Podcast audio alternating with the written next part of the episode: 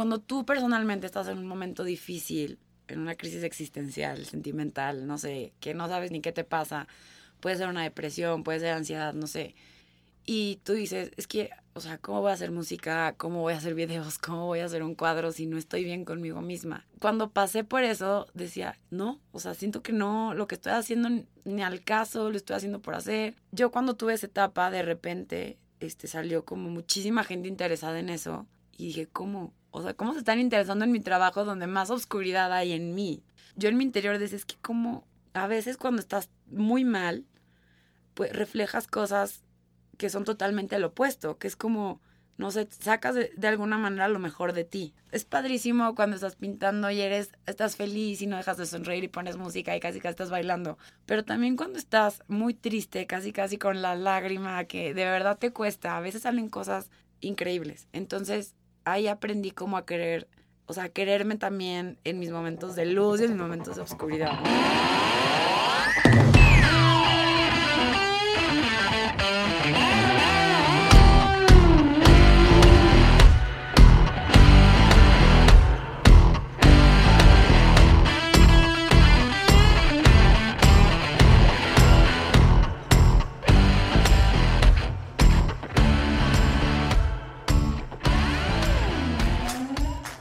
Super Patti Dantuñano, ¿cómo estás? Bienvenida, ¿cómo no cómo?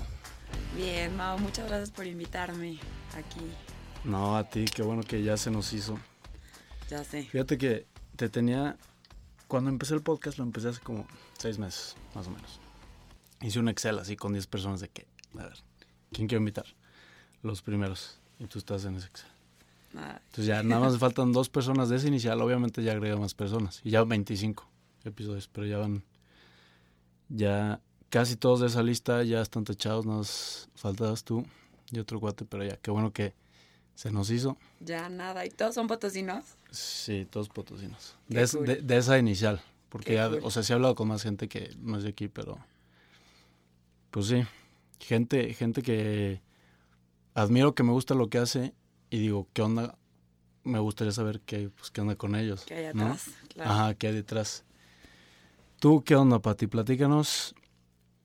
Digo, es que yo creo que a la gente le gustaría saber qué onda con tus inicios y como la parte oscura de emprender, de, de tu arte, de tu proceso creativo, porque ahorita pues como que la gente lo ve todo de flores, ¿no? O sea, como que ya ve la parte chida, lo que ya has creado, ve los cuadros, ve los trabajos terminados, pero no ven el proceso creativo y las horas y el tiempo y lo que tienes que hacer detrás para hacerlo y para llegar al punto en el que estás ahorita. Híjole, sí, pues más que nada lo difícil es como decir, sí me quiero dedicar a esto al 100, porque, bueno, no fue mi, no fue mi situación que desde chiquita dijera, quiero ser un artista y, o sea, ni al caso, nunca estuve en mi mente siempre me gustó mucho todo lo que es creatividad, todo lo que es arte, pero la verdad es que no, nunca lo vi como un futuro. Y estudié arquitectura, siempre estaba muy decidida que iba a ser arquitecta, pero hubo un tiempo eh, cuando empecé mi carrera que me metí a clases de pintura formal, siempre había pintado, pero así como más formal al óleo. Y literal, o sea, se escucha súper cliché, pero me enamoré cañón de, pues, de pintar, del proceso. Y dije, es que, o sea, yo quiero hacer esto todo el tiempo. O sea, ya, por más que la arquitectura me encantaba, decía, es que, o sea, tengo que buscar la manera de poder hacer esto todos los días y que sea como, pues no sé, como parte de mi vida, pero, pero lo veía como muy lejos, como que no, no conocía a ningún artista cercano aquí en México que fuera como, él puede, yo también. Bueno, en, mi, en el proceso de arquitectura me fui un semestre sabático a Londres, así sabático de que según yo a, aprender a trabajar cuando nunca había trabajado en mi vida. ¿Y de qué te fuiste de mesera? No, de niñera. Me, ah, Me fui de nani la verdad me tocó una súper buena suerte. Y justo la familia que me tocó eran muy apasionados de los museos y todo. Entonces me pedían mucho que, o sea, que llevara a los niños, porque cuidaba cuatro niños, y yo tenía 18 años, yo no sé cómo me los dejaban, te lo juro. Este, y los llevaba mucho a museos y veía mucha gente de que dibujando, de que las esculturas de los museos, y veía que había muchos cursos y veía que, o sea, que había como un, un mundo del arte que sí era como, o sea, si era algo profesional, si era un trabajo, si había gente que vivía de eso y pues como que me empecé a picar muchísimo y dije, pues, o sea, quiero ver, quiero ver qué onda con esto y ahí empecé como a conocer gente de los que estaban ahí dibujando y les preguntaba y, y más o menos este, me platicaban cómo era su vida como artista y así. Y dije, no marches, o sea, sí se puede, o sea, sí, sí hay gente viviendo de esto, o sea, todavía, porque mucha gente es como artistas de que no, pues, o sea, Van Gogh, eh, Picasso, o sea, desde hace mucho, ¿no? Entonces, como que obviamente me daba miedo, decía, es una locura, pero pues puede ser. Y ya total, empecé a pintar más en forma, este, obviamente no tenía ningún estudio ni nada, empecé a pintar de que, porque aparte de mis clases, como que yo sentía que me faltaba tiempo para seguir pintando, pero arquitectura, bueno, algunos saben que es una carrera, híjole, súper sacrificada, no duermes, no duermes haciendo maquetas, de verdad sueñas la computadora, estar haciendo planos, y yo decía, es que tengo que, o sea, encontrar el tiempo de estar también pintando. Y, pues yo lo sacaba poco a poco. Y cuando al fin acabé mi carrera, que la me fue muy bien y todo, hice mis prácticas y todo, pero ya no quise ejercer. O sea, dije, no, no, o sea, necesito yo eh, hacer algo para vivir de esto que me encanta, que era la pintada, ¿no? Y obviamente, pues, primer paso, tus papás. ¿Cómo crees que los artistas te vas a morir de hambre? Típico. Y, pues, o sea, hasta mi novio era como de que neta, o sea, pues fue muy, fue difícil, ajá. Pero pues yo estaba tan segura que dije, ¿qué es lo peor que puede pasar? Que no funcione, que acabe siendo un hobby y dedicarme a algo más, ¿no? Entonces pues me empecé a meter de lleno. Pero sí te apoyaron desde el principio, ¿o no? ¿O fue como primero cuestionamiento y luego ya dijeron, no, pues ya, ya no queda de otra. Pues no, no. Obviamente al principio, o sea, fue como de que qué padre que pintes y sí, te, obviamente yo ahí, pues obviamente dependía de mis papás al 100, todavía no, todavía no trabajaba y era de que pues, te seguimos pagando tus cursos, todo, pero pues síguele la arquitectura, o sea, eres buena, tienes oportunidades y decía, híjole.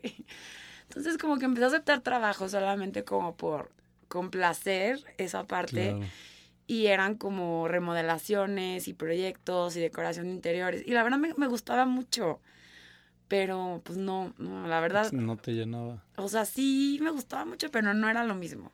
O sea, yo ponía una balanza y decía, es que no hay manera. O sea, yo para ser feliz necesito hacer esto. Y de verdad platico conmigo mucha gente y me decía como, Pati, es que, o sea, no sabes a lo que te estás metiendo, no sabes ni por dónde empezar, no sabes ni cuánto cobrar y pues la verdad, este, traté al principio como de contactar artistas, este, como para hacer un internado con ellos, como asistente, así. Y como que encontré que muchos no les gusta como compartir sus secretos ni sus técnicas. Sí, cañón. Y bueno, a la fecha es algo que yo hago mucho, que este, en mi Instagram y así les comparto todo lo que, todo lo que aprendo. Eh, les recomiendo materiales cuando me preguntan todo, porque pasé esa etapa que decía, es que no puede ser que no me he topado con gente que me quiera ayudar, o sea, que me pueda echar la mano, decir, no, hombre, mira, compra esto, está mejor, vete por acá, tome este curso. No me queda duda que seguramente existe, pero yo no le encontré y hubiera hecho mi proceso mucho más fácil. Claro, te ahorras muchísimas friegas, muchísimos errores, muchísimo tiempo. Cañón. Y, bueno, pues ya cuando empecé, hice mi primera exposición, obviamente era chile, mole, pozole, o sea, no sabía ni qué, pero todo me gustaba. Es que, híjole, está cañón, ahorita te voy a interrumpir, perdón, ti, pero como papá, o sea, tú, si te pones a pensar que tu hijo te llegue como en una locura, como, o sea, no sé, yo siento que como papá quieres seguridad, ¿no? Entonces, como que, ay, híjole, pues acaba tu arquitectura y ten tu chamba segura y ya si quieres le das por otro lado a la pintada. Yo creo que como que eso era lo que te estaban más o menos... Fíjate que sí, yo siempre fui muy en el colegio, en todo muy... O sea, por mí, no por mis papás, siempre me gustaba tener buenas calificaciones, sobresalir. Y nunca jamás me pasó por la cabeza dejar mi carrera. O sea, yo la quería terminar, obviamente. Yo, o sea, no podría vivir sin haber acabado mi carrera. O sea, para mí fue un logro, me costó muchísimo y creo que mis papás estuvieron muy orgullosos. Pero sí, como tú dices, a mí llega mi hijo y no sé, todo lo que está relacionado con el arte en México es como un cliché de te mueres de hambre, ¿no? si eres fotógrafo, músico, y ahorita dices, no marches, ¿sabes hasta dónde estamos? Sí.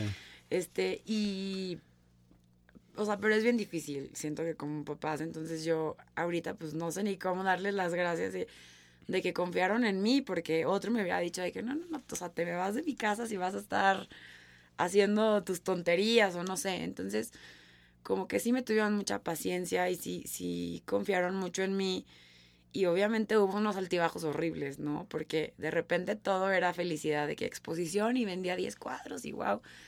Y de repente pasaban seis meses y pues no había chamba, o sea, neta decía, ¿qué hago? O sea, no estoy vendiendo nada, ya me da pena pedirle a mi mamá dinero para, para irme a cortar el pelo. O sea, esas cosas que dices, no puede ser que, o sea, soy, soy una graduada, o sea, ¿cómo no? Y, te juro que yo, o sea, soy católica y decía, Dios, por favor, si no tengo que dedicarme a esto, dame una señal y yo lo dejo. Y en eso algo pasaba que llegaba alguien al estudio y me decía, no, te compro estos seis cuadros, así, y te los pagan en calle. Y dices, es que, ¿cómo? O sea, no lo puedo dejar porque siempre, o sea, siempre sale la, o sea, aunque fueran momentos bien difíciles, porque es bien frustrante. O sea, tú mismo decir, híjole, toda la gente que me dijo, te lo dije, y tú sintiendo que la estás regando y que, y que no está funcionando, pues obviamente, o sea, tu ego también, o sea, te duele, ¿no? Dices, pero pues el chiste la verdad es no rendirse y ahorita, gracias a Dios, ya estoy como en una situación de pues mucha más este fluidez en todos los sentidos. Estabilidad, ¿no? Estabilidad, ya tengo este todo se va acomodando, como cualquier otro negocio vas aprendiendo a cobrar, a administrarte, a, a administrar tu tiempo, porque también aquí tu tiempo es pues es todo, ¿no? Entonces, ahorita ya pues tengo eh, pedidos de que ya mucho, o sea, una lista.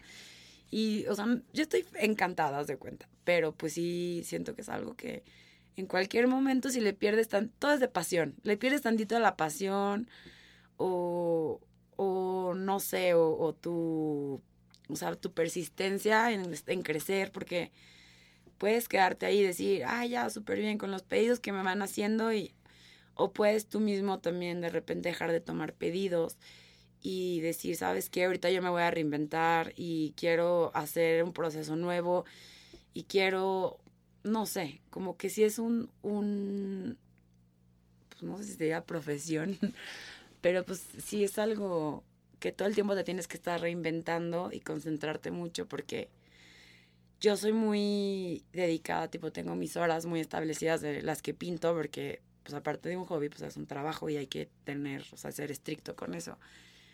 Y hay días que digo, no marches, me siento súper mal, estoy de súper mal humor, o sea, y es bien difícil porque nadie quiere hacer su hobby, o sea, mal ni enojado y mucho menos cuando es tu trabajo. Entonces, sí tienes que como que equilibrar muchas cosas. Sí. Eh, ahorita me salieron varias preguntitas de lo que dijiste. La primera es, dices que que no sé, yo creo que le pasa mucho a los emprendedores o gente que empieza a, ofrecer servicios, hacer arte, hacer foto, video, lo que sea. Que ahorita está cañón como la gente está monetizando esto. O sea, la neta está creciendo muy, muy, muy chido. ¿Y cómo empiezas tú a cobrar? Porque siento que al principio te da miedo. Todo el tiempo que le estás metiendo, como que lo. No sé si subestimas o no sé cómo se diga. Como que no le das el valor y siento que dices, ay, güey, es que no me lo van a pagar. O sea, si lo pongo muy caro no me lo van a pagar, pero sí lo vale, ¿no? O sea, no sé cómo fue ese proceso de empezar a cobrar y luego vas subiendo el precio porque vas subiendo la demanda. Pues mira, es, es una pregunta que me hacen todos los días y la verdad es que no hay una fórmula para decirte, ¿sabes qué? Es así, así, así, si llevas un año en esto y si llevas 10 años, o sea, no. Pero yo al principio decía, bueno, a ver, más o menos, ¿cuánto me tardé en este cuadro, no? ¿Cuánto me gasté de material? Este, o sea, más o menos hace el año pasado en cuánto los estaba vendiendo. ¿Qué tan complicado es? ¿Es algo 100% mío o fue un pedido? Porque obviamente empezaba de que me llevaban fotos de que me pintas esto y pues lo hacía, o sea, como empiezas, pues sí lo hacías. Ahorita ya son cosas más de que salen de mí, ya es mi creación. Entonces todo eso pues es un, es un valor agregado y todo va evolucionando. Entonces, al principio siento que le ganaba nada, porque pues los materiales son caros, los bastidores son caros. El profesor que, que me guió en todo este camino, la verdad, era de usar puro, o sea, desde los pinceles más caros que hay. Entonces yo decía, no, me estoy acabando todo mi dinero en esto. Y, y no estoy, o sea, como que no, no veía como que tanta, o sea, tanta ganancia. Pero decía, no importa, mientras ahorita me esté manteniendo y me dé para, para seguir comprando material, para seguir este, metiéndome a cursos, está perfecto. Y obviamente ya con el proceso ahorita tengo más o menos 10 años ya dedicada al 100. Este, vas aprendiendo muchas cosas. No es lo mismo, tipo, el verano pasado me fui a Florencia a tomar un curso de pintura muy específica y regresas y dices, o sea, todo eso se tiene que ir cobrando porque son experiencias. O sea, tienes que ir sumando todo eso, todos los cursos que has tomado, todo el material que le has invertido. Este, ¿qué haces? No, pues eh, tu nombre va tal vez eh, subiendo un poco más de, vas de nivel, más, va siendo más sonado, va siendo más reconocido y poco a poco vas acomodando tu precio. Sí, sí, sí. Que pues al principio va a ser difícil, pero pues si eres bueno y la gente sí le gusta tu trabajo y sí te lo están pidiendo, pues, que es algo que también platicaba con Fero Farrell, que hace videos de cómo, por ejemplo, su primer trabajo que le, le llegó de Nat Geo, que se sacó de onda, o sea, no sabía cómo cobrarlo. De que es que cómo le cobran a Geo, o sea, cuánto, cuánto es bueno, cuánto sí, cuánto no. Y es horrible porque dices, si se los doy barato van a decir que soy un novato, o, o, si se los doy muy caro van a mandar la fregada. Y son, son situaciones que dices, es que no me quiero ver mal, pero sí quiero que me contraten, aunque sea gratis, si quiero, ¿sabes? O sea, es súper difícil, pero pues siento que Fer es un súper ejemplo de, de cómo, pues son circunstancias en la vida que te van poniendo a prueba y aprendes muchísimo de eso, porque de verdad si entras en, en crisis, en, en, que no sabes ni cómo reaccionar. ¿Y cómo le hiciste cuando... ¿Cuándo fue un momento así que digas, no marches, crisis cañona? Yo me imagino que fue, fue al principio. Sí. Pero, no sé, creo que todas esas crisis y todos esos momentos bajos a cualquier persona pues te da para arriba. Bueno, digo, depende de cómo te lo tomes. Pero yo creo que eso es un motivador muy, muy, muy cañón para que te dé para arriba y no querer volver a sentirte así.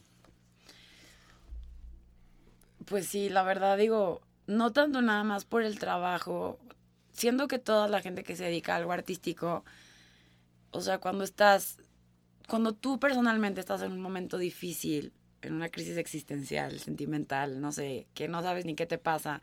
Puede ser una depresión, puede ser ansiedad, no sé.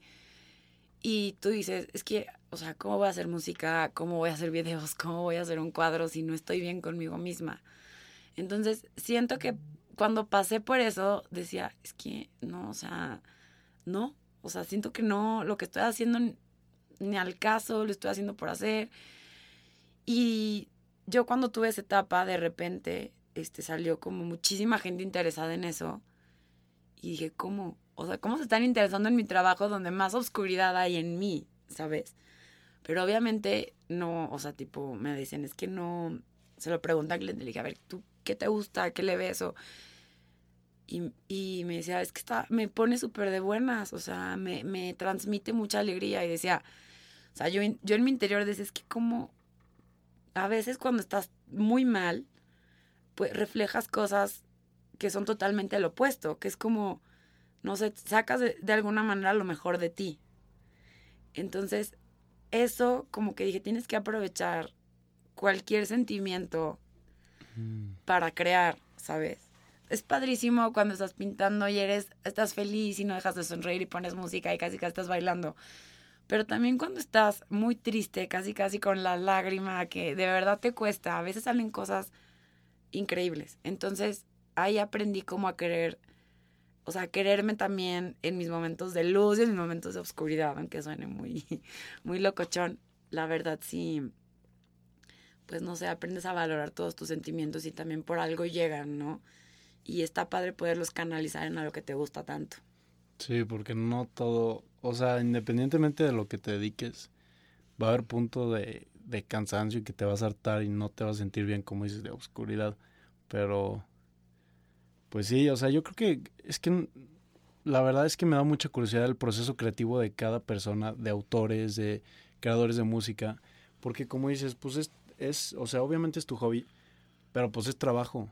Es, hablé de esto ayer con Carlos, con mi cuate del estudio, que me dice, güey, es que, o sea, sí lo puedes ver tú, o sea, tú de afuera lo puedes ver más o menos como que es mi hobby y yo estoy haciendo cosas en la compu, pero neta, esto es mi trabajo, o sea, si no estoy aquí una hora, esto me está costando. Y esto le está afectando también a mi, a mi socio, que es, se llama Santiago. Y creo, o sea, me da mucha curiosidad y me gustaría entender cómo le haces para tú administrarte, porque es bien fácil dejar de hacer las cosas o no fijarte tiempos. Y creo que eso es algo muy importante en un proceso creativo, que independientemente si estás inspirado o no, tienes que fijarte tiempos, porque si la inspiración te agarra trabajando, ya la hiciste. Pero si no estás trabajando en ese momento que te agarra la inspiración, pues no va a salir nada, ¿sabes? Entonces, inspirado o no, tienes que estar ocho horas así, aunque no salga nada, pero como viendo, no sé. Híjole, sí, y lo que te decía, tienes que ser bien, o sea, tipo, yo cuando nada más pintaba por hobby, pues pintaba cuando tenía chance.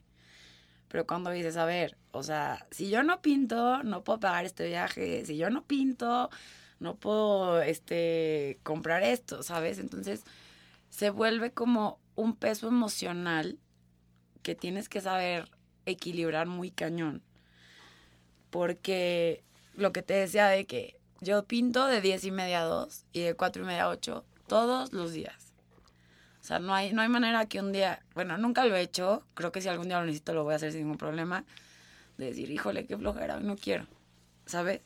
Porque lo tienes que ver como si fuera cualquier otro trabajo, o sea, como si tuvieras un jefe, pero pues, tu jefe eres tú mismo, pero tienes que tener como esa, no sé, te tiene que nacer eso como de que no, o sea, tengo un compromiso con la gente, tengo pedidos, tengo que quedar bien, tengo que y pues también es parte del profesionalismo, ¿no?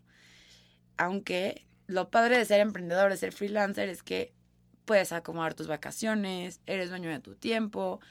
Lo malo es que si al señor no le dan ganas de pintar o no quieres no trabajar, pues obviamente eso se ve afectado en tu pues en tu economía, ¿no?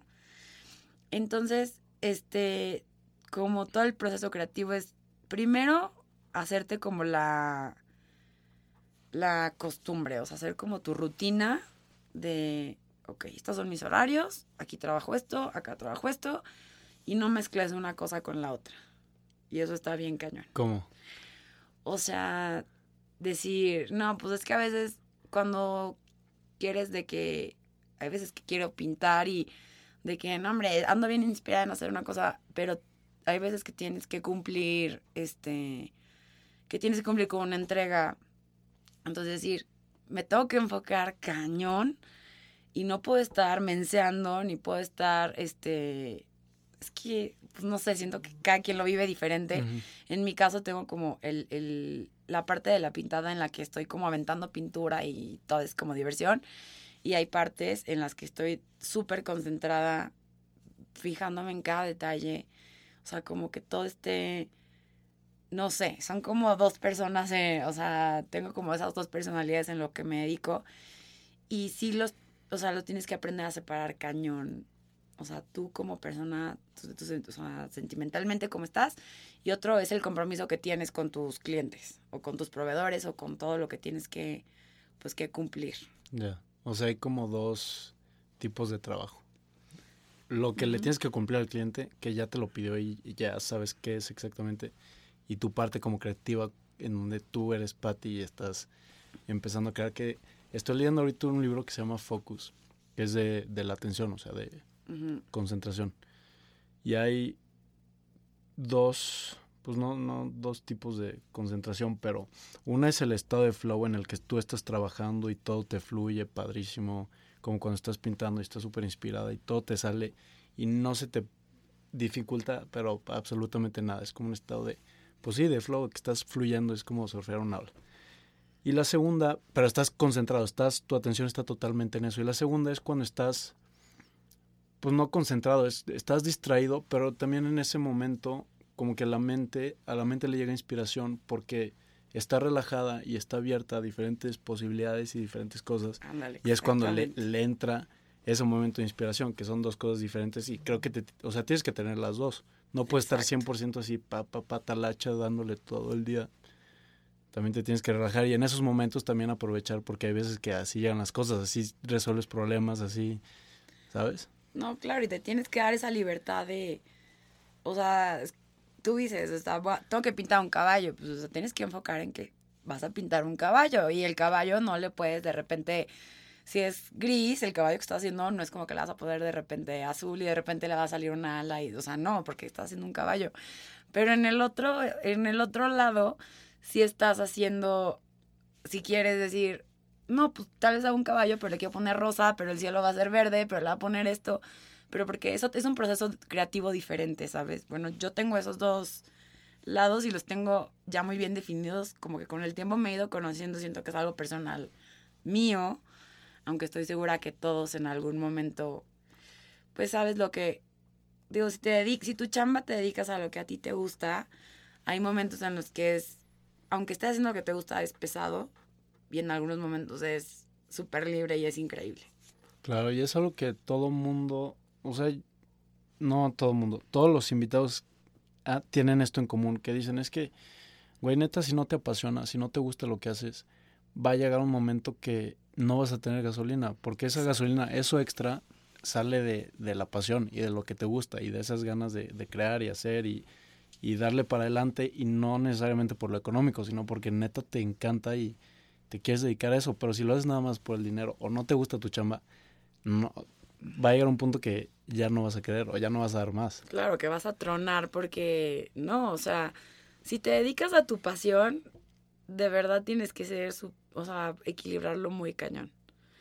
Pero vale la pena, la verdad. Pero y encontrar ese balance está bien cañón de Sí, que está cañón. pintar, novio, familia, salud física, mental, está muy cañón. Yo creo, no creo que haya un balance perfecto, pero creo que está padre el tratar por lo menos de encontrar ese balance.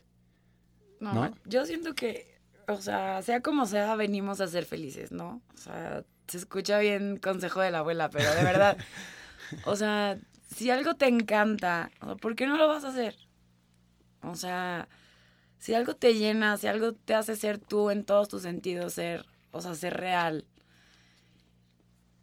como que no, no, no entiendo a la gente que no se atreve a, a dar como, a hacer eso, aunque sea un proceso súper difícil. Y como dices, a veces, a veces va mucho más allá que solo el dinero, o- pero esa como autosatisfacción, esa sensación de que te despiertas y no es como, puta, tengo que irme a la oficina, es como, te despiertas y hoy voy a pintar. Entonces, no sé, como que yo, para mí, yo no entiendo a la gente que no se ha animado a, a decir, ¿sabes qué? A la fregada de ser Godín, hay gente que le encanta ser Godín y de su pasión, pero hay gente que, que no, porque no se atreve o porque el negocio familiar o porque esto, y digo, no, no saben, o sea, no han llegado como esa, es que de verdad para mí es como un éxtasis, este, saber que, o sea, que yo me despierto y voy a ir a pintar, ¿sabes? O es demasiada, demasiada pasión, demasiada emoción todos los días, digo, obviamente tomando en cuenta que hay días malos, días buenos, pero no sé, siento que vale muchísimo la pena todo. Todo lo padre, todo lo difícil, al final se acaba recompensando. Sí, y es que sí da miedo, ¿no? No, o sea, el, el, lo más difícil de empezar es empezar. A, el- a la gente, a todos creo nos gusta seguridad. Es que digo, también depende mucho, siento, el, el entorno y de la información que estás digiriendo y de la gente que te rodeas, creo. Pero, pues sí, no sé, o sea, pues da, da miedo, pero al final, pues, nos vamos a morir. Si no lo haces, Sí, aparte, de verdad, digo, nunca es tarde, pero sí siento que vas teniendo oportunidades bien padres, este, o sea, en el proceso, no sé, como el año pasado, la verdad, para mí fue un, no, no el, el 2019, ok, ok.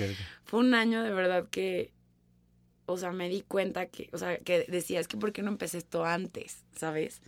Y eso que empecé de relativamente chica, ¿no? sí, pero es que porque mis papás, si vieron que tenía talento, porque no me metieron como a todo esto más chica? Porque conocí mucha gente que, o sea, toda su vida vivió en un entorno muy artístico y tiene una sensibilidad impresionante. Pero digo, bueno, la verdad es que, o sea, creo muy cañón en el timing y que las cosas pasan en ese momento por algo. Pero sí, sí siento que también, pues a veces te va la vida, se te va, se te va el tiempo, se te van las oportunidades y si no las sabes aprovechar, a veces no hay una segunda vez. Sí, y está muy cañón cómo se te van abriendo las oportunidades. Cuando estás haciendo lo que te gusta, cuando empezaste con los cuadros, cuando empezaste a hacer cosas personalizadas, creo que te empezaron a, llegar oportunidades que te sacabas de onda, que no sabías ni dónde ni de cómo te habían llegado, pero pues las aprovechaste y fuiste viendo resultados y te vas enamorando de ese proceso y de esa sensación de que, güey, es que, o sea, ¿cómo me llegó este pedido? ¿Cómo le hiciste una chamarra, chaqueta Steve Aoki? O sea, que, sí. ¿Sabes? O sea, ¿cómo de empezar de nada se te van abriendo oportunidades y fuiste pues las fuiste tomando, o sea, digo, las oportunidades se te presentan o a lo mejor tú te las vas creando también, porque también es parte de tu trabajo lo que vas haciendo, pero pues supiste aprovecharlas y ahorita nos platicas esa historia, o sea, ¿cómo?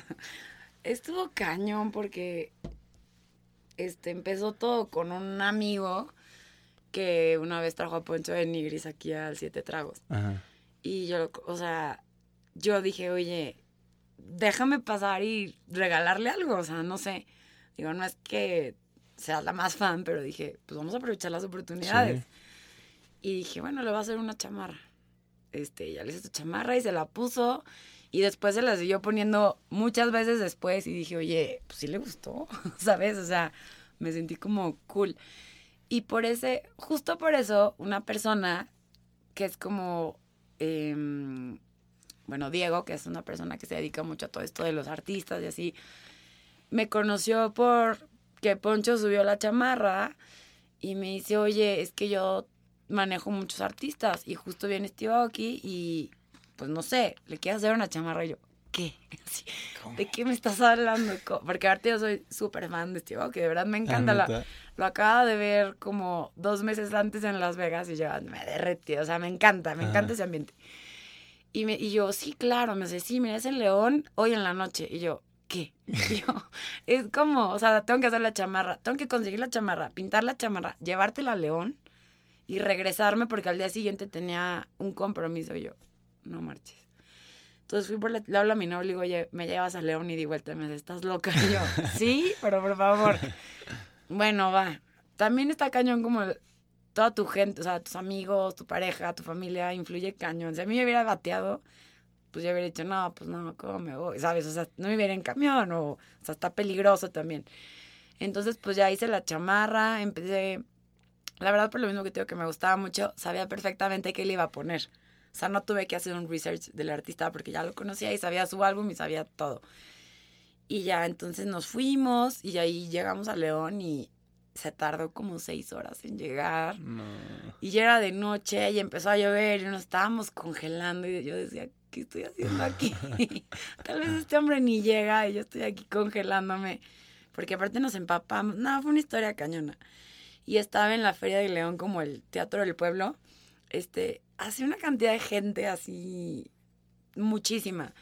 Y decías que no, sí tiene que llegar, tiene que llegar. Y ya cuando llega, bueno, o sea, una cantidad de gente hasta famosa, o sea, me encontré que, o sea, veía y dije, sí, es famoso y así. Todos esperándolo, dije, no, hombre, ni me van a pasar a darle la chamarra, me, van a, va a valer gorro.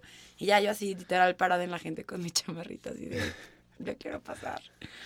Y ya de la nada lo meten como un camerino donde, bueno, como un lugar donde estaban entrevistando. Y en eso sale y me dice, Pati de Antuñano y yo, yo, así, pásale. Y ya, literalmente la primera persona que habló con él, yo le entregué la chamarra, platiqué unos minutos con él. Le dijiste? O sea, literal le dije que, oye, ti esta chamarra, la verdad, o sea, me encanta, o sea, me encanta tu música, me encanta tu show. O sea, es de los shows más divertidos que más de disfrutado. Este, la hice pensando en todo lo que te gusta, tus colores, tu frase, tu nuevo álbum y así. y la veía y se me quedaba viendo, o sea, súper buena gente, de verdad, como que no, yo no sabía qué esperar, dije, ni siquiera sé, o sea, no. Y súper, súper, súper buena gente.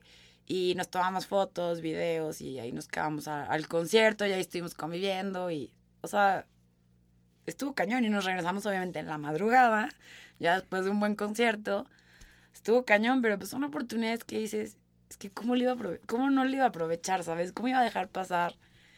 Tal vez para una persona este que sea como, nah, pues a mí me da igual, pero pues para mí que era como, wow, nah, pues yo iba casi que temblando, yo pintaba la chamarra temblando de emoción. Y siento que eso se trata, ¿no? Como de, de sentir todo eso y ver tu, o sea, poder compartir tu trabajo y conocer gente que admiras, pues está muy cool. Claro. Y es gente también, o sea, es una persona normal, ¿sabes? O sea, no sé, como que a veces eh, idolatramos tanto a alguien que dices, no, es que o sea, es de otro planeta, pero realmente es, es, una persona como tú y como yo, pero nos, nos imaginamos otra cosa, ¿no? Como que tienes una expectativa que va a ser a lo mejor mamón o no sé, pero pues es como si alguien que te admira mucho a ti llega a platicar contigo, o sea, es una persona pues, normal y vas a platicar normal. Claro, no, está muy padre, son experiencias padres también, como es las oportunidades, este, en el 2019 tuve oportunidades de trabajar con marcas que me encantaban, que decías que, ¿cómo me está escribiendo a mí esta marca? O sea, ¿cómo, por qué? Y no sé, o sea, son cosas que sí creo que la suerte tiene un 1% si quieres ahí, pero si llegan las, las oportunidades y sabes cómo tomarlas y estás preparada y estás, o sea, lo puedes hacer profesionalmente, pues claro que que pues también la suerte por ahí tiene algo que ver, ¿no? Claro. Sí, o sea, 100% no, no controlamos todo lo que nos pasa. Yo creo que la mayoría de las cosas que pasan en nuestra vida no las controlamos, pero si estás preparado para tomar las oportunidades, y es algo que hablaba hace como dos episodios con, con una marca de ropa deportiva de triatlón, se llama Coco Lime, mm. que hacen para triatlón, para bici y demás. Y me, y me decían, Mau, es que pues, suponiendo que tú entres a un triatlón, el clima está perfecto, eh, en la nadada te toca este, corriente a favor, en la bici no hay aire, y cuando corres está medio nubladito, pero rico, no hace frío. Pues te va a ir súper bien, a lo mejor mejoras el tiempo que tenías esperado, si te preparaste. Pero ahora velo de la otra manera. Si tienes corriente en contras, hace mucho aire, hace mucho sol en la corrida, si te preparaste, te va a ir bien. Pero si no te preparaste, te va a ir de la fregada. Y si, si no te preparaste y tienes condiciones a favor, a lo mejor te ayuda poquitito, pero de todos modos no la vas a hacer. ¿Sabes? O sea, si estás preparado y si realmente le estás poniendo el trabajo, si estás pintando ocho horas al día o cuántas son, de 10 a 2. Sí, ocho. Ocho, ¿no? Ocho horas al día estás no sé, metiéndole publicidad, estás dándole durísimo a redes, estás tratando de contactar gente chida. Cuando la suerte te presente esa oportunidad, cuando las cosas se presenten a tu favor, pues te va a ayudar y te va a ir súper chido y ya estás listo. Pero si no, si no estás poniendo el trabajo, si no estás poniendo las horas, si no te, te organizas para pintar X número de horas al día o hacer música o hacer lo que hagas, pues por más que se te presentan oportunidades y las cosas se se te alinean a tu favor, pues a lo mejor no se te va a dar, ¿no? No, totalmente. Puede llegar la oportunidad de tu vida y si no la sabes aprovechar o si no estás listo, pues simplemente no va a pasar. Y yo la verdad algo que me he dado cuenta es cuando he trabajado con, con marcas importantes o así, ya, ya platicando ya más, este, ya como más fuera de trabajo, de que siempre me gusta saber cómo me contactaron, por qué me escogieron. Y nunca me han dicho, no, pues porque, pues porque eres parte de Antuña. O sea, no, ¿sabes? Me dicen de que no, pues este, hicimos un research muy cañón de artistas en este rango de edad que nos podían hacer esto. Y tuvimos varias opciones y pedimos que nos mandaran varios como previews, como unos bocetos, unas ideas, propuestas. Y pues ganó el tuyo. Y dices, o sea, sí, la suerte está cañón que llegaron a ti, pero el que, el que hace que eso se, se cierre, que algo se vuelva realidad, pues eres tú, ¿no? Entonces, pues como dices, o sea, si no estás listo para tomar una oportunidad, a veces se te va. Sí, sí, sí. Hay que estar listo. o sea, pues sí, tú te vas creando tus oportunidades más o menos con un factor suerte, pero hay que estar listo y hay que darle. Oye, y ahora, Pati, ¿cómo, cómo va con, con tu socia, Zaira, no? ¿Se llama? Saraí. Saraí. Ah, la parte chulada, chulada. Con chulada. ¿Qué onda con, mm. con eso? Pues estuvo cañón, hombre. Conocí a Saraí el, en mar, antes de que empezara la pandemia, fui a visitarla a Oaxaca. Ya, ya, había, ya la conocía perfectamente, teníamos ya mucho platicando. Y la conocí en persona y las dos traíamos una mascada. o sea, y fue que, no marches. O sea, ¿por qué no hacemos? O sea, fluyó cañón porque, ¿por qué no hacemos una marca de nosotras? O sea, así. Y imagínate en plena pandemia, o sea, que nadie te contesta, nadie estaba trabajando, en las fábricas cerradas. Y decía Sara ahí de que, no marches, o sea, jalo mil, o sea, las dos teníamos como unas ganas, un hambre de poderlo lograr que, que fluyó. Y a mí lo que más, o sea, lo que más nos enfocamos obviamente es que todo el tema alrededor de Chulada fuera mexicano, desde el branding, los diseños, los, los empaques son hechos por artesanos oaxaqueños, entonces como que darle no nada más de que una mascada, sino es una mascada que tiene un diseño artístico, es puro producto hecho en México, estás apoyando a artesanos, o sea, es un regalo increíble, es como un pedacito de nosotras. Y pues no sé, ese proyecto es como mi bebé y lo, o sea, le tengo como muchísimo cariño y la verdad creo que lo subestimamos y este año nos dimos cuenta que, que puede ser muy poderoso porque de la nada, este, no, me avisa Sara y, oye, me están pidiendo las mascadas para una, para un shooting de Vogue Estados Unidos. Y yo, no marches, o sea, no. Me dice, no es seguro que salgan, pero me las pidió el, la persona que se encarga como del stylist.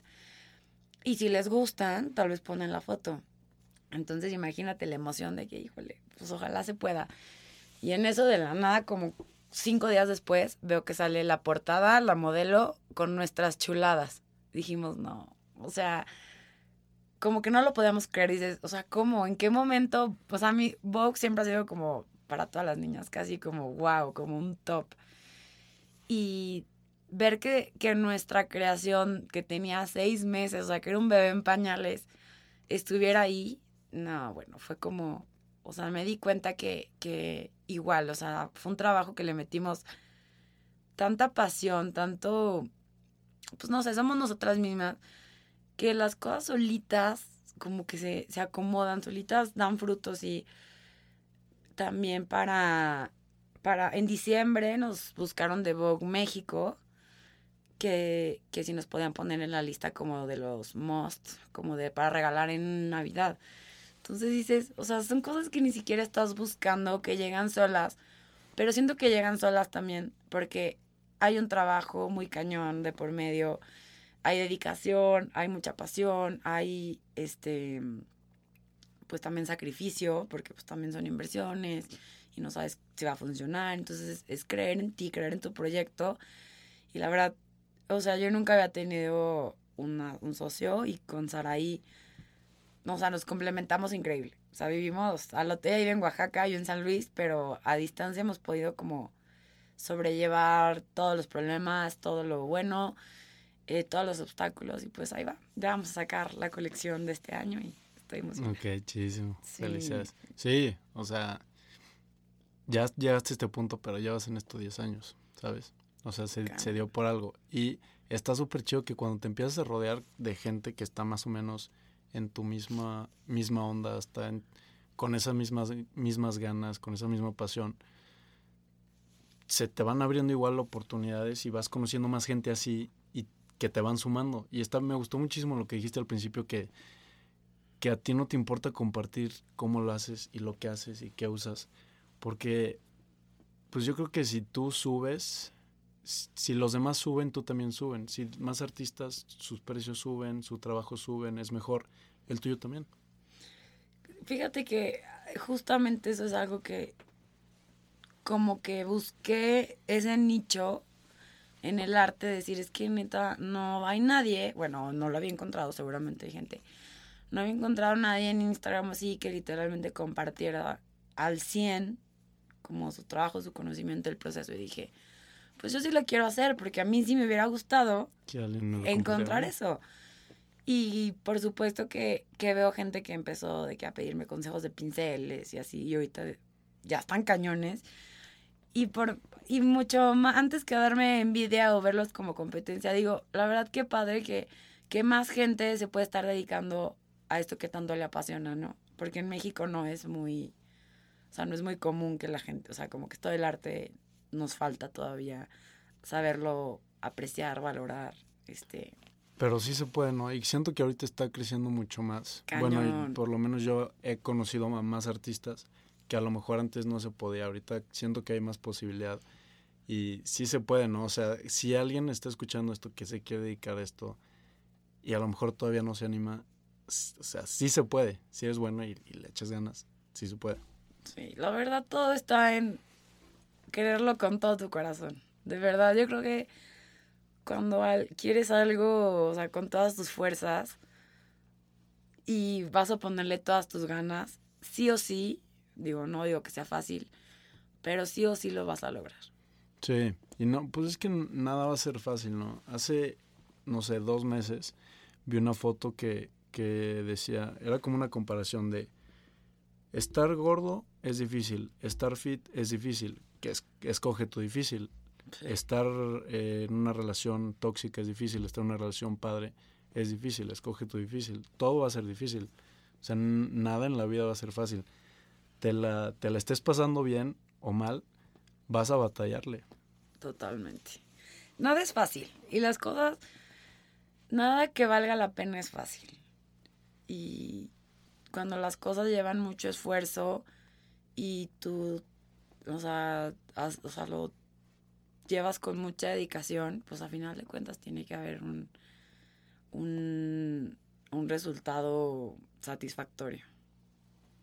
Sí, que también mm, no sé qué tanto te tardaste tú en ver resultados porque creo que es muy fácil desesperarse de no ver resultados con tu trabajo o como, en todo, de que haces ejercicio y no ves resultados, y no ves, no ves, y dices, ya estoy harto y lo dejas, pero a lo mejor te falta un día más, un día más, y ya lo hacías. Sí, como te platicaba, o sea, yo estoy a punto de tirar la toalla, no una, ni dos, ni tres veces, muchas veces, porque decía, esto no es, o sea, no me está dando nada, yo necesito, necesito ver más dinero, necesito ver más, ¿sabes? Y más porque, pues también es una presión este, como dices, económicas, sociales, sí.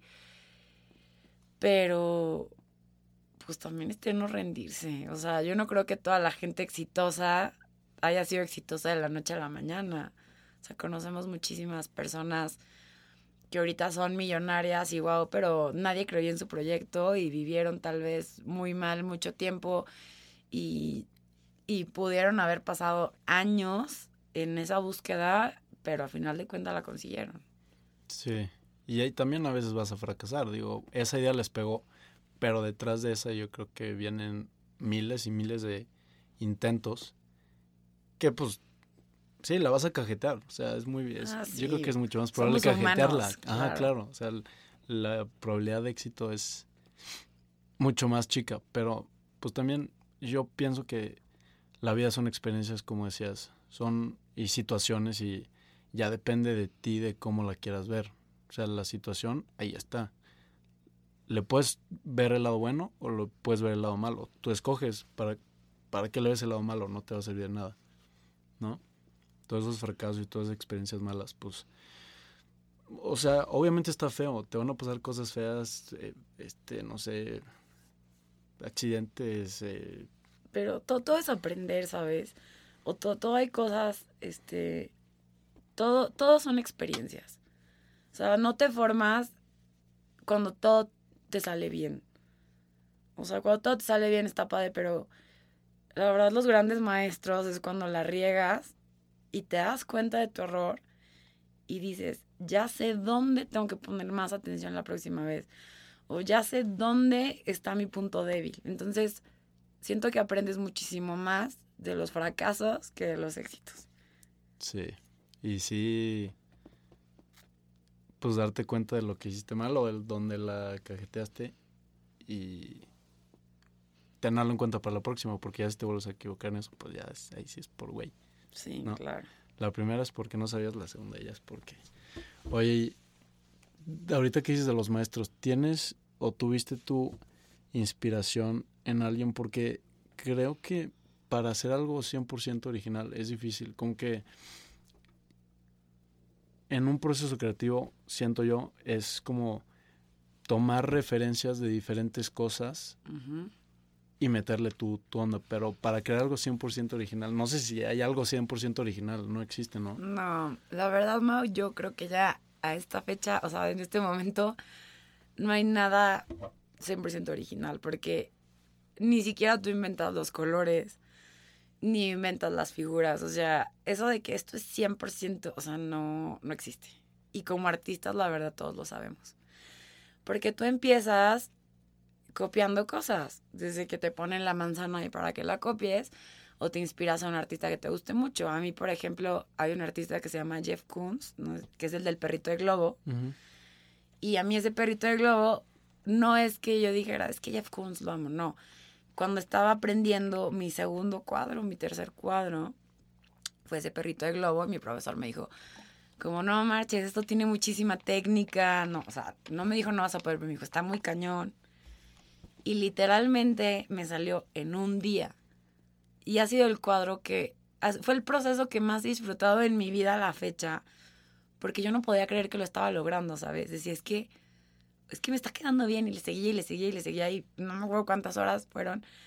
Pero en un día, no digo que la acabé en un día, pero en un día agarró forma, o sea, el efecto del brillo del 3D, todo, dije, es que esto está, o sea, está padrísimo. Entonces, siento que a fuerzas todos nos inspiramos en algo. Y como tú dices, uno de los, de los consejos que yo les doy es, escoge justamente, no sé, 10 artistas, 10 tipos de arte que te gusten y analiza qué es lo que te gusta de cada de esa obra o de ese artista. Si te gustó este tono, si te gustó esta figura, si te gustó la medida, si te, o sea, y todo eso haz como un collage y apúntalo. ¿Y qué le agregarías tú para que fuera perfecto? Entonces tomas varias cosas, pero lo acabas haciendo algo tuyo. Y hay un libro que se llama Roba como un artista, que la verdad a mí me encanta, porque es como, o sea, como artista todo el tiempo estás buscando de dónde sacar inspiración, ¿no? Porque no es como que, ay, me nació, o sea, estás buscando inspiración de todos lados y tienes que aprender a ver dónde encontrarla y, y ponerle atención a algunas cosas que tal vez no pensabas que fueran importantes. Y con ese libro, la verdad se los recomiendo muchísimo a alguien si está como en el proceso, si son creativos, porque te ayuda muchísimo, te guía mucho cuando tienes, bueno, hay un término que se llama bloqueo creativo, que nos pasa mucho. Y cuando tienes esos bloqueos creativos que dices, es que ahora sí, ya no sé, ya no sé, ya no sé ni por dónde seguirle, no sé qué. Ese libro es como una guía para desbloquearte, abre tu mente, todo lo que está alrededor de ti es inspiración, tú eres inspiración y, y está muy padre. Todas esas herramientas, yo soy súper de libros de arte y de creatividad y siento que han sido como mis maestros porque pues no encontraba, no he encontrado otro lugar donde sacar todas estas respuestas y la verdad los libros para mí han sido como top. Sí, pues es que hacen lo que tú tratas de hacer compartiendo lo que lo que estás haciendo, o sea, te están ahorrando tiempo y te están ahorrando experiencias y te están ahorrando fracasos. Ahora, ¿qué tan crítica o qué tan dura eres para terminar algo? Porque no siento que nunca estás satisfecho y, nunca dices ya 100% y ya así está perfecto, como que siempre hay algo que le quieres meter más, ¿no? Fíjate que yo siempre he sido muy desesperada, no sé, a veces muy paciente. es algo como muy de mi personalidad, que sé que no puedo cambiar, tengo que pues, tengo, trato de serlo. Pero yo me daba mucho cuenta este en un curso que tomé que había señoras que neta llevaban con el mismo cuadro meses y dices, ¿qué, o sea, ¿qué, más le quieren poner? Y le ponían y lo arruinaban. Y luego lo componían y decían, no, es que todavía no, y lo arruinaban. Entonces, como que, o sea, yo tengo como una frase mía que es, nada está terminado hasta que te gusta. Hay veces que yo digo que tenía la idea de hacer algo y a la mitad del proceso digo, es que así me encantó. ¿Sabes? O sea, como si llega un punto en el que, digo, obviamente me costó, siento que ha sido como también experiencia, que dices, ya, ahí me gustó, ahí me llena, obviamente tomando en cuenta todo lo de la técnica, del equilibrio, del fondo a la luz, bla, bla, bla, todo eso. Y dices, ya, o sea, este cuadro ya, no, no ocupa más. No sé cómo explicártelo porque no hay como una regla para decir, esto ya se terminó, pero creo que tú lo sientes. O sea, tú sientes de que ahí está. Sí. Está padre como el tener esa capacidad de reconocer que ya no necesitas agregarle más. Que porque yo creo que es difícil, o sea, cuando estás editando en cualquier cosa, o sea, no sé, siento que es difícil quedarte satisfecho. Y yo escuché una regla, no sé de quién es, la regla del 80%, de que de cuando tengas algo, sácalo al 80%.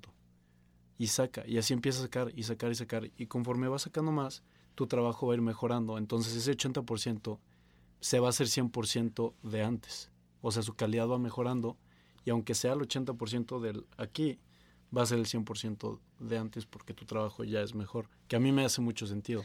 Sí, de hecho, justamente creo que eso, no, me ha pasado mucho que hago cuadros y que no me gustan y ahí los aviento. O sea, no porque no los quiera terminar, sino porque en ese momento dije, es que no estoy segura. O sea, no sé si ya lo acabé, no sé si le quiero poner algo más. Entonces no sé que los mandes a la fregada, los dejas como en stand-by. Mm.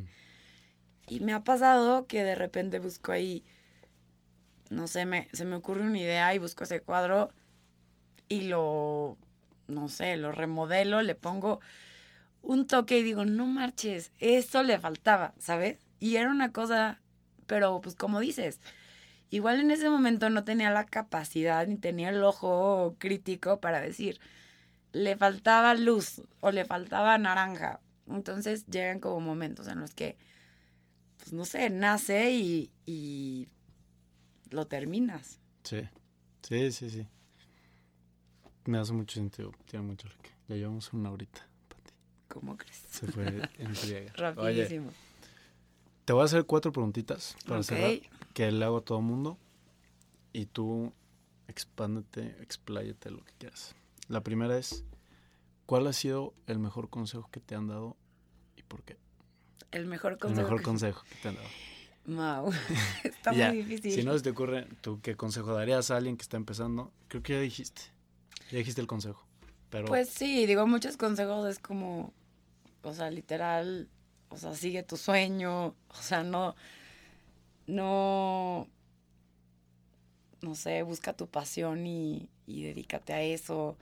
O sea, como que uno muy concreto no se me ocurre ahorita, pero pues, o sea, si alguien lo necesita, ni te escuchar eso ahorita o esté en el proceso de es que no sé qué hacer, pues yo te aconsejo que, que, o sea, mires muy dentro de ti y pienses si eso es lo que más quieres en el mundo, si eso es lo que más te hace feliz, que busques, que hagas una balanza y que busques la manera de, de poderlo lograr, porque si, ese, si, si es eso a lo que veniste a este mundo, lo vas a lograr y te va a hacer muy feliz. Sí. Que a veces nos la complicamos nosotros mismos de más, ¿no? O sea, como que ya sabes. pero, ya sabes que te gusta y ya sabes que, pero te pones peros y peros y peros y nada más no lo haces. Pero es por, por miedo, por la sociedad, por muchas cosas. O sea, a veces siento que en algunas generaciones nos han, hemos crecido como para buscar el éxito y pensamos que el éxito es tener dinero, podernos comprar lo que queremos, tener nuestra, hacer una familia y, se, y ya, ¿no? Como el cuento, pero creo que el éxito realmente es estar al 100 contigo mismo. Entonces, pues, lo, que, lo que tengas que hacer para tú estar al 100 contigo mismo. Ok. Ahora la segunda, Pati, es que, ¿cómo es la rutina en un día de Pati ¿Qué haces? Meditación, leer, té, yoga, pintar, ejercicio, no sé. Fíjate que como así como meditación yo veo las partes de mi pintura como meditación. No soy de las que me siento y ya sabes, cruzo las piernas y medito, no. ¿Ya viste la película de Soul de Disney? No la he visto. Bueno, Todavía no la veo. Hay como una parte en la que, como un limbo, por así decir, para no arruinarles la película, Ajá. en la que la gente está tan concentrada en lo que está haciendo que como que su alma se va. O sea, tú Mm. estás ahí, pero estás tan concentrado que te dejas ir. Como lo que decías del flow, haz de cuenta. Sí. O sea, te vas, porque estás muy, muy, muy metido en lo que estás haciendo. Puedes estar haciendo ejercicio, puedes estar pintando, puedes estar cantando, no sé, haciendo ejercicio, lo que sea. Y bueno, pues eso es para como mi, mi, o sea, eso es ahí cuando literal es como mi tipo de meditación. Pero yo me Sí. despierto, hago ejercicio todos los días, llego, desayuno y siempre llego y lo primero que hago es, tengo como, soy súper mala para las agendas, pero tengo una pared llena de post-its y ahí pongo todos mis pendientes y todo lo que tengo que, que acomodar. Entonces, obviamente necesitas orden en el desorden porque mi estudio es un caos, pero yo tengo mi propio orden, yo sé Ujú. lo que sigue y lo que hago es que acomodo esos post-its por, por orden. Entonces digo, perfecto. Entonces voy a hacer esto primero, me voy a dar un break, voy a hacer esto, voy a regresar aquí, voy a hacer esta llamada y así. Entonces, si no me organizo así, mm, o sea, me pierdo, haz de cuenta, haciendo una cosa o, ando- o divago con otras ideas. Entonces, como que esa es mi manera de ordenarme dentro de todo mi desorden. Ya. Es, como, es un sistema Kanban, se llama es una sistemática japonesa, que es sistema de tarjetas. Entonces, por ejemplo, entra el, el material de proveedor con una tarjeta, ok, está en este proceso. De aquí pasa a la siguiente, cambias de tarjeta en el siguiente proceso y a dónde le toca ir. Entonces, de materia prima va al lavado, de lavado a la línea de producción y así. No sabía. Entonces, pues es muy fácil organizar porque no hay manera que te equivoques a menos de que cambies la tarjeta. Pero sí, Sí, sí, sí, exactamente. Y algo, bueno, algo muy cañón en mi rutina que aprendí a la mala es estirar, estirar, estirar. Eh, No parece, pero después de ocho horas pintando, obviamente tu postura, tu cuello, tus ojos, tu mano, pues acaba súper tenso. sí. Entonces, obviamente a mí me valía gorro. Nunca, o sea, nunca había pasado por la cabeza. Y acabé súper contracturada y que llegaba sin poderme mover de que al doctor. Y me decía, es que se te va la onda porque estás tan concentrada pintando que de repente estás así horas y, y pues, tu cuerpo obviamente lo resiente. Claro. Entonces ya aprendí a las malas después de terapias dolorosas, de que tipo a la fecha soy de que siempre el cuello, la espalda, que es parte de, pero sí es como estirar y estirar es no nada más bueno, o sea, por la pintada, o sea, todos deberíamos de estirar Sí. Muchas, varias veces al día y bueno, eso es algo como Ok. no puede faltar en mi rutina. Oye, buen tip, no sabía. Yo Es creo que va a haber gente que la hace ir. No, les juro, o sea, cuando estén mucho tiempo sentados, párense y traten de, la en el marco de la puerta, como estirar así y, o sea, tratar de tocar las puntas de tus pies unos segundos y de verdad como que regresa a tu cuerpo como otra vez, ya estoy, listo, y regresas a trabajar. Como que es, es muy bueno. Sí, sí, porque sí se te va la onda. Si estás muy metido. Ahora la tercera, Pati, es si tuvieras un espectacular, imagínate la calle más transitada de México y Ujú. tienes un espectacular tipo Gandhi con una frasecita. ¿Qué le pondrías espectacular? Que lo va a ver gente que está, pues viene de la chamba, a lo mejor que no le gusta, o emprendedores, o deportistas, o gente que la está pasando mal, que acaba de cortar, o sea, no sé. ¿Qué le, ¿Cuál es tu mensaje? Literal les pondría, no te rindas. Así, no te rindas. No No, te más. O sea, porque cada quien sabe en qué no se tiene, o sea, qué es lo que le está costando. Y siento que puede ser desde una mamá que está hasta la maíz de los hijos, que dice no te rindas, y dice sí, le voy a echar ganas. O alguien que, que le está, no sé, que está haciendo una dieta y que no puede y no te rindas. O sea, como que sí sería una frase que, no sé, que a nadie le caería mal ver y decir, Sí. ¿Mm? Sí, ¿no? sí, tiene sentido. Sencillita. Ahora ya la cuarta, recomendaciones de libros o podcast, no sé si escuches, pero tre- tres libros a lo mejor que te han gustado mucho a ti, que te han servido, que le crees que le puedan servir a alguien más. Ok, pues sí soy fan de los podcasts, escucha de todo tipo. Obviamente incómodo y el incómodo, pero también el, el, que te platicaba de Margot, el de Echando el Chal, es muy bueno. Se regalan dudas también, o sea, y bueno, en tema de arte, hay uno que se llama Hablemos Arte de Roberto, una chava de Monterrey. Está, o sea, si te interesa el arte, esta chava te platica, de como estamos platicando tú y yo, pero te platica la vida de un artista o algo muy cañón. Entonces, lo digieres tan fácil porque te lo platica como, pues, como si fuera tu cuate así. Entonces, echando el chal muy bueno. También tiene canal de YouTube. Y también hay una chava que se llama Andreina. Bueno, se llama Andra Molina, pero es Andreina Art. Y también no es como un podcast, pero tiene como un canal y una página donde da cursos y todo. Entonces, a mí me encanta. Me encanta todo lo de historia del arte y todo lo que tiene que ver con pues no sé, la verdad busca todo lo que te haga mejorar, todo lo que te haga sentir bien, todo lo que te enriquezca, aprendas, todo el tiempo estoy buscando eso. Y libros, siento que el de los cuatro acuerdos es como una Biblia, o sea, lo he leído un buen de veces y a la, o sea, no y te pasa que lo lees y dices, ok, y al mes dices, no, o sea, es muy difícil, entonces, o sea, siento que o sea, lograr esos cuatro acuerdos es como mi meta en la vida, que estoy segura que es casi imposible. Pero es un libro que les recomiendo muchísimo a cualquier persona, no nomás a los creativos. Y para creativos, el de Roda como un artista, no marches, top.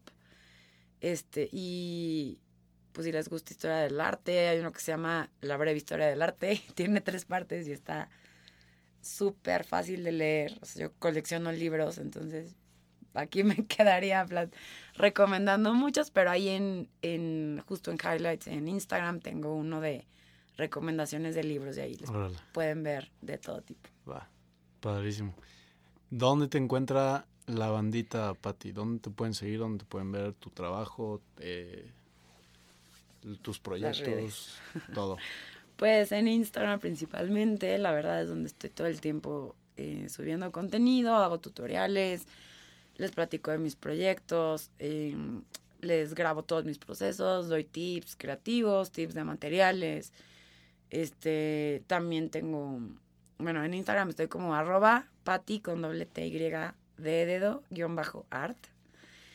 Y bueno, algo también padre de, de, de ahí de Instagram es que tengo un grupo con varias artistas de todos lados de México todos entre todas hacemos varias este, dinámicas, varias colaboraciones, entonces, o sea, si a alguien le interesa como meterse en este mundo del arte, ahí les va a recomendar a todas ellas para que sigan y pues no sé, se echen un clavado. Ok, padrísimo, Pati. Pues muchísimas gracias, Pati, muchas gracias a la gente que está escuchando. Y pues nada, vámonos. Vámonos, muchas gracias, Mau, qué padre haber estado aquí. Y pues espero que les guste toda la experiencia. Chao.